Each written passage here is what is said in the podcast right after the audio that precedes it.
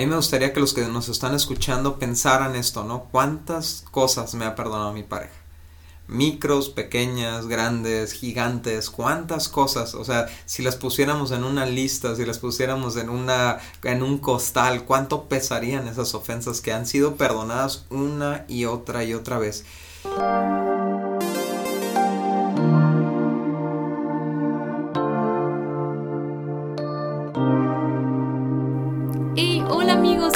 Nosotros somos Dani Cintia. Estamos muy contentos de eh, continuar con esta serie o con esta temporada acerca de la unidad, de cómo regresar a la unidad. Y bueno, Dani, ¿qué opinas? ¿Qué opinas de esta serie? Pues yo creo que es uno de los temas más importantes que, que hemos hecho porque creo que toda pareja experimenta rompimientos, momentos de rompimiento, ¿no? Dice la Biblia que la paga del pecado es la muerte, muerte significa separación. Y cada que nos fallamos el uno al otro, causamos esta separación, este distanciamiento que aunque tú quites eso que hiciste mal o eso que hablaste mal o lo que sea, queda esta, esta, este distanciamiento que hace difícil continuar con una relación unida y armoniosa, ¿no? Entonces, estos últimos temas estamos viendo cómo hacer para cerrar esa brecha que se crea entre los dos y volver a una unidad funcional, ¿no? Sí, y es increíble amigos, porque una vez que ya aprendamos cómo regresar a la unidad, vamos a estar hablando de cómo fomentar la unidad y eso, esa serie, esa serie va a estar increíble, va a estar bien padre, pero ahorita estamos enfocados en regresar a esa unidad. Ya quitamos todos los estorbos, ahora estamos regresando a la unidad. Y bueno, si tú nos estás escuchando por primera vez, te queremos invitar a que vayas y escuches los podcasts anteriores, porque esto eh, lleva como una secuencia de alguna manera. Claro que si quieres escuchar el de hoy, no hay problema, pero después vete a escuchar todos los demás podcasts para que aprendas cuáles son esos enemigos que nos separan o que nos dividen. Y recuerda que nosotros somos indivisibles, o sea que somos un matrimonio, todos los que escuchamos este podcast queremos ser un matrimonio que estamos unidos y que nada nos va a separar. Así que también te sugerimos que te eh, suscribas o sigas este podcast para que cada que subamos un contenido nuevo te llegue una notificación. Y a todos los demás que nos han estado escuchando, que nos han estado enviando mensajes, muchas gracias por todo su apoyo. De verdad, nos encanta escuchar sus comentarios, eh, leer cómo ha sido de provecho este podcast para su matrimonio y de verdad, muchas gracias. Les pedimos lo de cada semana, ¿no? Que Dani, que sigan compartiendo. Que nos ayuden a expandir esto porque vemos el efecto que tiene. La verdad no lo seguiríamos haciendo si no viéramos que eh, da resultados en los matrimonios por lo que nos escriben, ¿no? Entonces, ¿por qué no hacer equipo juntos los que nos están escuchando y nosotros? Nosotros, nosotros nos encargamos de producir, de sostener el podcast, de generar el contenido, pero ustedes ayúdenos a que muchas parejas accedan a él.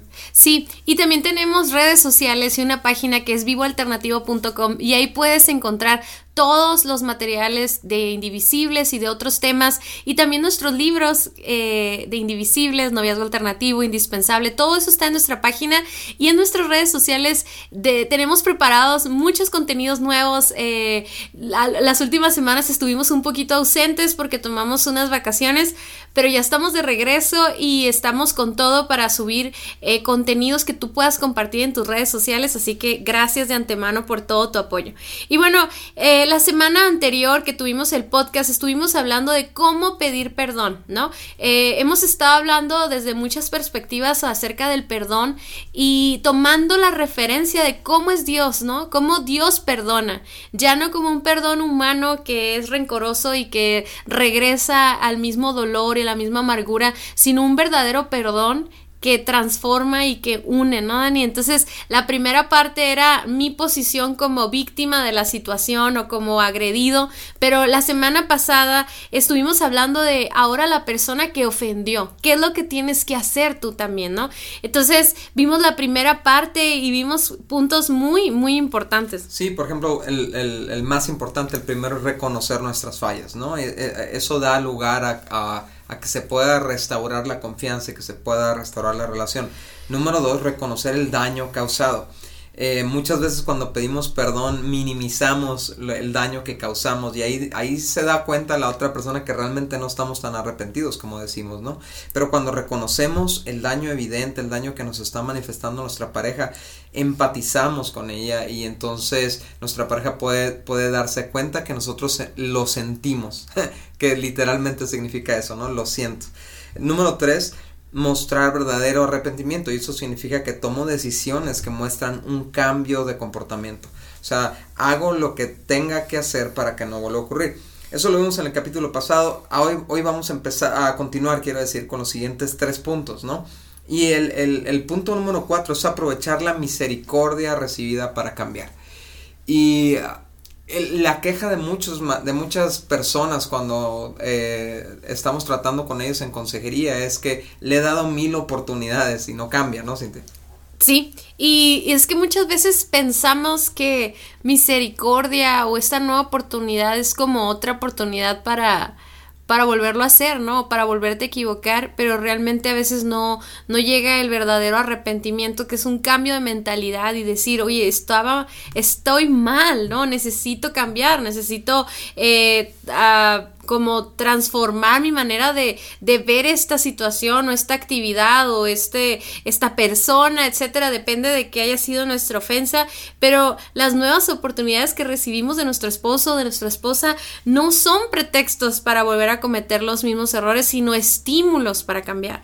O sea, tenemos que verlo como una oportunidad para empezar de nuevo y construir algo derecho, ¿no? No volver a equivocarte, no volver a los mismos patrones. Entonces, eh, este, esta oportunidad no es para para aprovecharme y seguir igual. Y se me hace bien importante eso que dices, Dani, porque muchas veces se causa mucha frustración y de repente por eso vemos tantas relaciones codependientes, ¿no? En el que está la mujer o el hombre también que dice, pégame pero no me dejes, ¿no? Te doy otra oportunidad pero vuelve a golpearla o vuelve a ofenderla o vuelve a, lastimarla o a ser infiel o etcétera porque le está dando una y otra y otra oportunidad y la persona no está aprovechando esa misericordia, ¿no? Sabes, Cintia, para mí como como hijo de Dios, pues, ¿no? Como, como cristiano, el, cuando yo entendí lo que costó el perdón de Dios, que era gratuito al momento de recibirlo, ¿no? Dios no te cobra por su perdón, pero sin embargo le costó a él me ayudó muchísimo a valorar lo que Dios hizo por mí y que, y que mis arrepentimientos fueran mucho más permanentes, pues, ¿no? Porque ya no es el rollo este de, ah, pues más vale pedir perdón que permiso, ¿no? Y paz, vas otra vez, o va al cabo que me perdona, no, ya, ya no, tu mente ya no funciona así porque sabes lo que cuesta. Pero los que nos están escuchando tienen que, tienen que saber cuando tu esposa o tu esposo te perdona y te da una nueva oportunidad, también le está costando demasiado, o sea, se está arriesgando el pellejo por ti, está muriendo a su egoísmo, está muriendo a su derecho de cobrarte esa deuda, de vengarse, de, de divorciarse de ti, lo que quieras. Y, y, cuando tú dices, voy a valorar el sacrificio que está haciendo mi pareja por perdonarme y voy a, voy a aprovechar esa misericordia para cambiar, estás haciendo algo muy parecido con lo que sucede con un pecador arrepentido, como todos nosotros, ¿no? Fíjate lo que dice en Romanos 2 del 4 al 5. Dice, ¿no te das cuenta de lo bondadoso, tolerante y paciente que es Dios contigo? ¿Acaso eso no significa nada para ti? ¿No ves que la bondad de Dios es para guiarte a que te arrepientas y abandones tu pecado? O sea, ¿qué tal si cambiáramos esto al esposo o a la esposa? ¿No? ¿No te das cuenta de lo bondadoso, tolerante y paciente que es tu esposo o que es tu esposa contigo? ¿No significa nada para ti? ¿No te das cuenta que esa bondad que ha extendido tu esposo o tu esposa es para guiarte a que te arrepientas y abandones tu pecado, ¿no? Entonces, eh, la, la, misericordia que recibimos de Dios y de nuestra pareja no son para ser abusadas, son para ser valoradas, ¿no?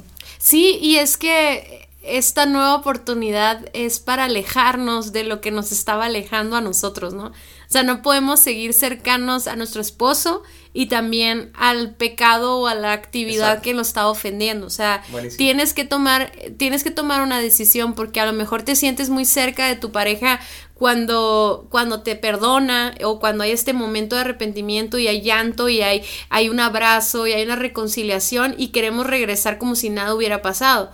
Pero sí, sí tiene que pasar algo.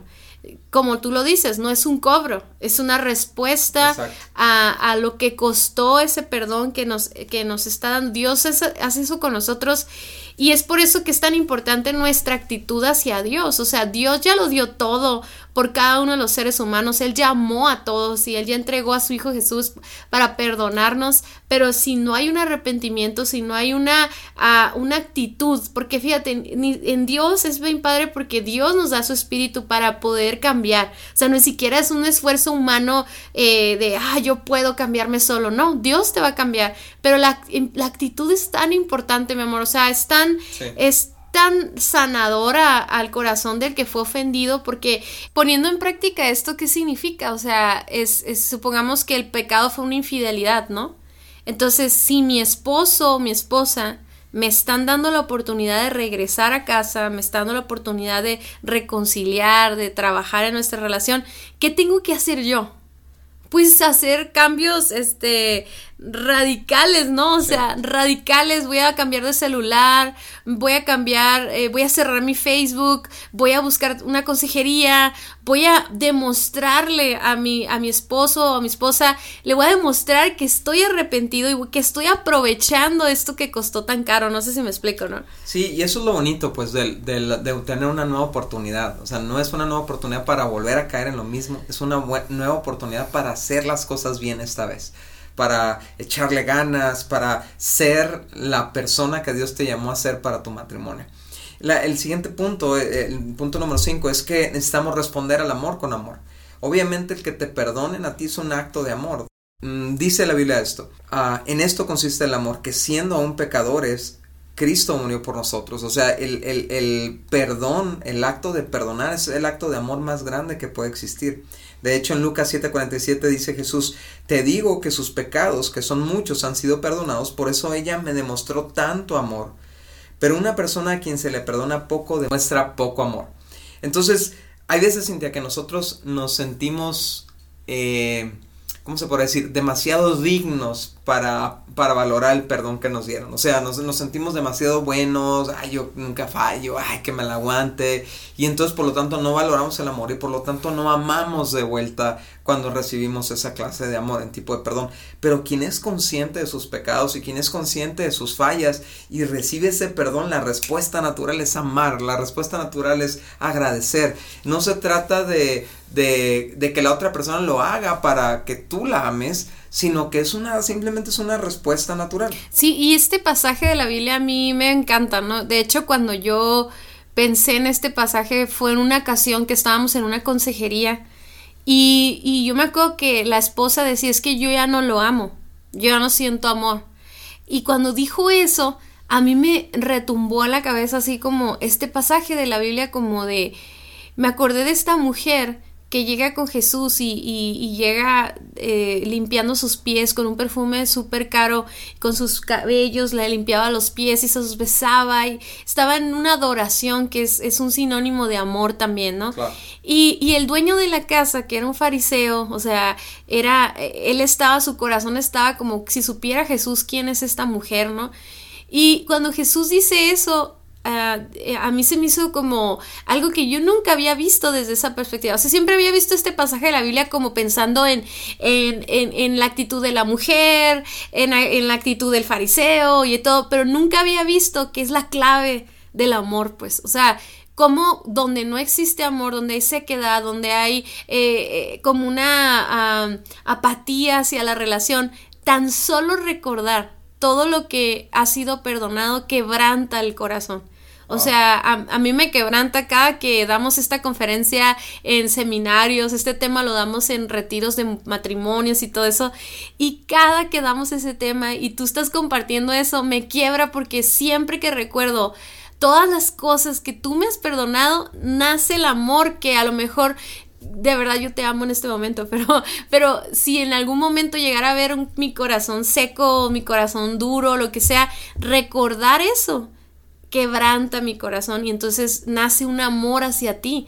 Entonces, cuando tú has sido perdonado, eh, tú tienes que dejar que eso suceda en tu corazón. Tal vez tienes miedo a ser quebrantado, a lo mejor tienes miedo a reconocer eh, todo lo que hemos hablado ahorita, ¿no? Cada uno de estos puntos, pero tiene que haber una respuesta de amor. O sea, porque no, no podemos ah, como que tratar de restaurar nuestro matrimonio solo por conveniencia, solo por los hijos, solo por, por, por el dinero, por lo que sea tenemos que restaurar nuestra relación porque te amo. O sea, tiene que venir ese amor ágape, ese amor de pacto, ese amor que, hace posible el, el, morir a nosotros mismos para amar a la otra persona. O sea, ese amor que solo Dios da y que solo recibirlo de Dios nos da la capacidad de darlo, pues, ¿no? Y yo creo que el, poder experimentar el perdón de nuevo, si tú no has tenido una, una experiencia de perdón con Dios, probablemente no lo ames tanto. Porque fíjate, el, el el, fariseo había pecado igual que la mujer. O sea, nosotros sabemos que para Dios no hay cantidad de pecados o magnitud o peso de cada pecado para ver quién peca más. O sea, si hubiéramos puesto en una balanza los pecados de la mujer eh, que, había ah, dado esa ofrenda a Dios, y hubiéramos puesto los del, los del fariseo, es exactamente lo mismo. La diferencia es que ella reconocía sus pecados. Era consciente. Y él no, él se sentía y, o sea, él se sentía digno, como tú decías, o él no se sentía como que había sido perdonado, pero esta mujer sí. Entonces, tú puedes ser perdonado pero no tener la actitud de ser, de que te perdonaron, no se me explico. Entonces tiene que haber, eh, tenemos que regresar al amor y cómo nos demostrábamos amor antes de que sucediera esto, ¿no? Tal vez eran, eh, eh, eh, cada pareja es diferente y se demuestran amor de maneras distintas. sabemos los cinco lenguajes del amor y todo eso, pero aquí el chiste es ser intencionales en volver al contacto físico, a las palabras, a los besos, a las caricias, a los mensajes, regresar a amor de diferentes maneras para que la persona que perdonó pueda decir, ok, yo entregué mi amor al perdonarte, pero estoy recibiendo ese amor de regreso. Sí, inclusive hasta agradecer ese perdón, ¿no? Y a mí me gustaría que los que nos están escuchando pensaran esto, ¿no? ¿Cuántas cosas me ha perdonado mi pareja? Micros, pequeñas, grandes, gigantes, cuántas cosas, o sea, si las pusiéramos en una lista, si las pusiéramos en una en un costal, cuánto pesarían esas ofensas que han sido perdonadas una y otra y otra vez. Y entonces podemos, pueden hacer de nosotros un, amor conectado con un agradecimiento hacia nuestra pareja y si lo podemos decir, le podemos decir muchas gracias porque me diste otra oportunidad, la voy a valorar, la voy a aprovechar. Fíjate Dani, yo creo que hay personas que van a escuchar este podcast que tal vez hace muchos años recibiste el perdón. O sea, sí lo recibiste, pero no has demostrado acciones, ni amor, ni arrepentimiento de lo que se te fue perdonado. Y tal vez tu esposo tu esposa sigue contigo porque está comprometido en esta relación, pero no ha habido una transformación en tu corazón, no ha habido un agradecimiento, o sea, y qué importante sería que hoy te animaras a hacerlo, ¿no? Aunque ya digas, no, no le quiero mover a eso, no quiero sacarlo a la luz de nuevo, no, no, sácalo porque aunque tú piensas que está bien todo por, eh, superficialmente, ahí falta una sanidad y falta una llenura de amor que tal vez tú no has demostrado en estos años, ¿no? Entonces sí se hace muy importante que tomemos ese tiempo como pareja para estar analizando eso y estar hablando esas cosas que son demasiado íntimas y demasiado intensas, ¿no? Pero que debemos de hacerlo y eso trae un es como un refrigerio para nuestra relación. Por eso es tan importante buscar espacios para irnos de vacaciones solos o pasar un fin de semana solos, donde dentro de toda esa diversión y, y, y la comida y los viajes y todo, tomarnos unos minutos para platicar y decir, oye, sabes que te amo, o sea, este año me has perdonado muchas cosas, pero estoy agradecido, estoy tomando cartas en el asunto, o sea, que puedas demostrar esa actitud, ¿no? o sea, imagínate que le digas a tu esposo o a tu esposa, quiero que sepas que valoro muchísimo el, el, hecho de que tú me hayas perdonado y que no lo voy a tomar a la ligera, que voy a aprovechar la oportunidad para cambiar, o sea, wow ya sé, hasta dan ganas de perdonar de nuevo. Exacto. Eh, y bueno, el, el número 6 es retribución. Y, y, me encanta este pasaje, Cintia, en el que nos basamos para todo este concepto, ¿no? Porque lo engloba todo, engloba esta dinámica del perdonador y el perdonado, ¿no? Que, amigos, les recuerdo, a veces vas a ser el que perdona, a veces vas a ser el que Todos somos. no hay uno, solamente Dios es el único que perdona sin necesidad de ser perdonado, pero todos los demás estamos en un lado o estamos en otro. Y eso tenemos que ser bien conscientes. En Lucas 19, 6 dice, Saqueo bajó rápidamente Ah, bueno, voy a dar un poquito de, de, contexto, ¿no? Está este hombre saqueo que era, tenía la reputación de ser una persona de súper mala fama, era un bribón, un ladrón, eh, estafaba a las personas, les cobraba impuestos de más.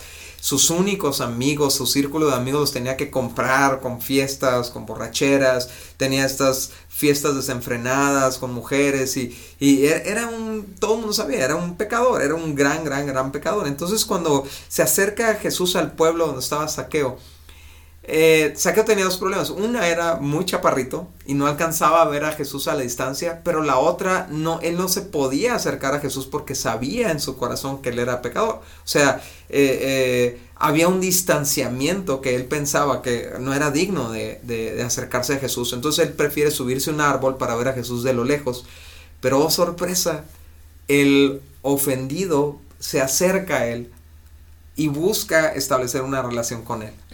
Entonces le dice, saqueo, bájate de ese árbol que haces ahí, quiero ir a cenar contigo. Y eso es hermoso porque cuando la hemos regado y hemos fallado y nuestra pareja viene y nos dice, ¿sabes qué? Hey, quiero cenar contigo, quiero, quiero regresar a la intimidad contigo, quiero estar contigo. Eso rompe algo, pero fíjate lo que hace Saqueo. Saqueo bajó rápidamente lleno de entusiasmo y alegría, llevó a Jesús a su casa. Pero la gente estaba disgustada y murmuraba. Fue a hospedarse ese Jesús en la casa de un pecador de mala fama. Mientras tanto, Saqueo se puso de pie delante del Señor y dijo, Señor, daré la mitad de mi riqueza a los pobres, y si estafé a alguien con sus impuestos, le devolveré cuatro veces más. Jesús respondió, La salvación ha venido hoy a esta casa, porque este hombre ha demostrado ser un verdadero hijo de Abraham, pues el Hijo del Hombre vino a buscar y a salvar a los que estaban perdidos. Entonces vemos la doble dinámica aquí. Vemos que Saqueo hace algo que se llama retribución. Significa reconozco el daño que causé y lo quiero reparar.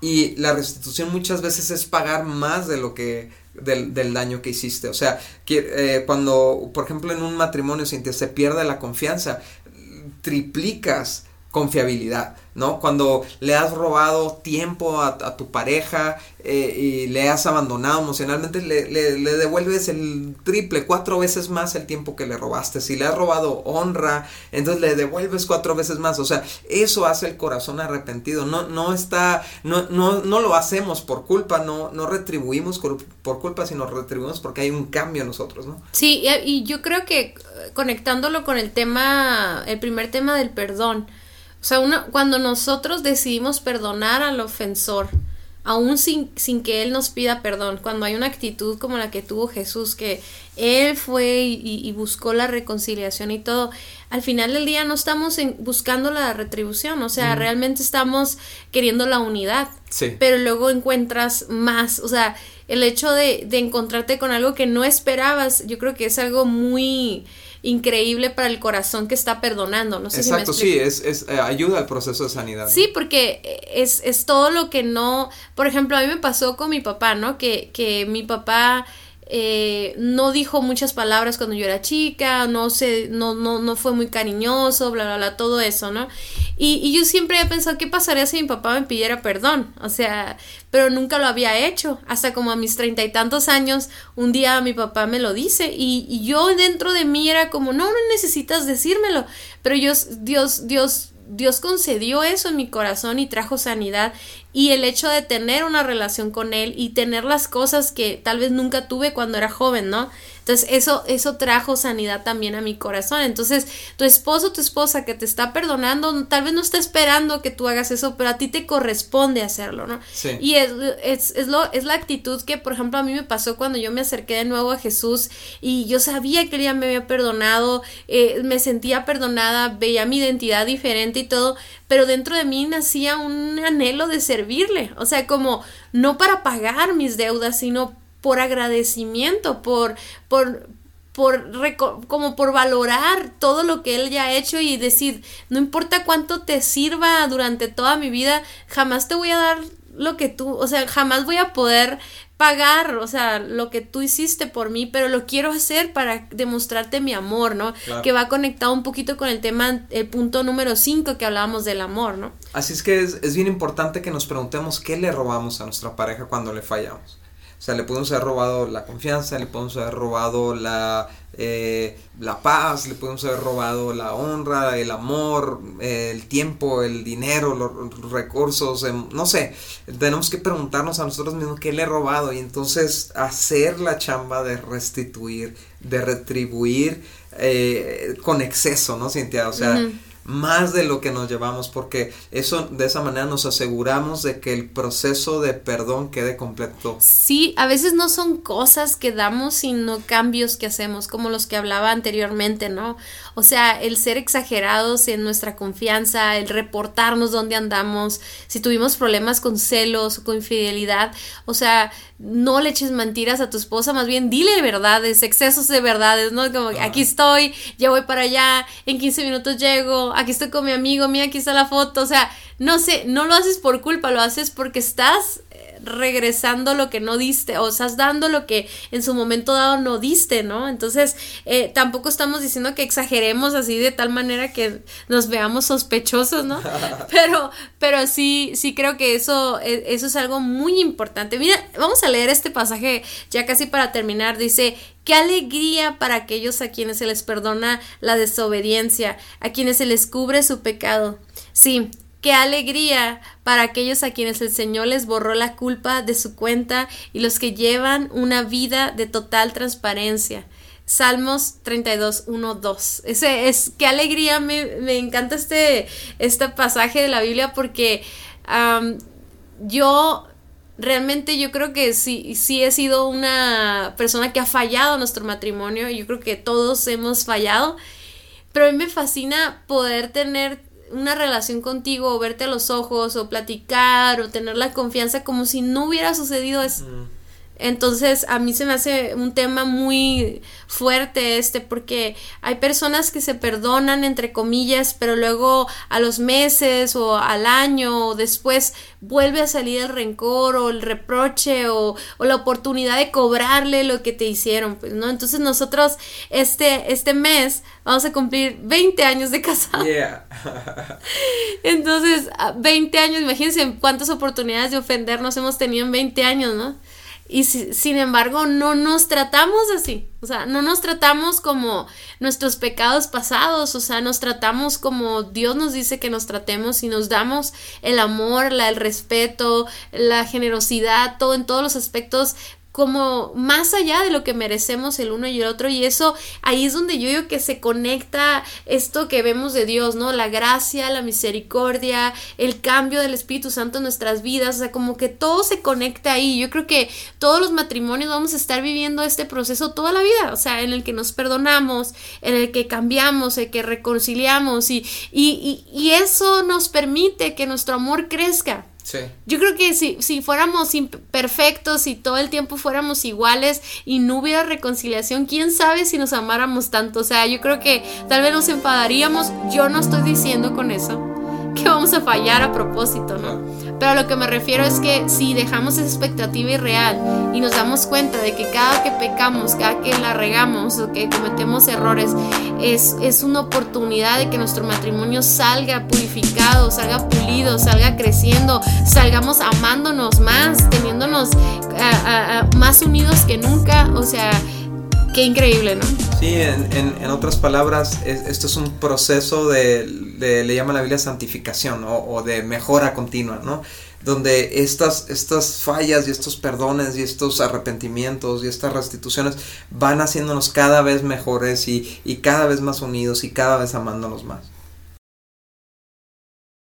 Muchas gracias por haber escuchado nuestro podcast. Para nosotros es muy importante escuchar tus comentarios. Síguenos a través de nuestras redes sociales en Somos Indivisibles en Instagram y Facebook. Y también puedes ver todos nuestros contenidos adicionales en nuestra página vivoalternativo.com. Si este podcast fue de ayuda para ti, te invitamos a que lo compartas con otros matrimonios. Hasta la próxima.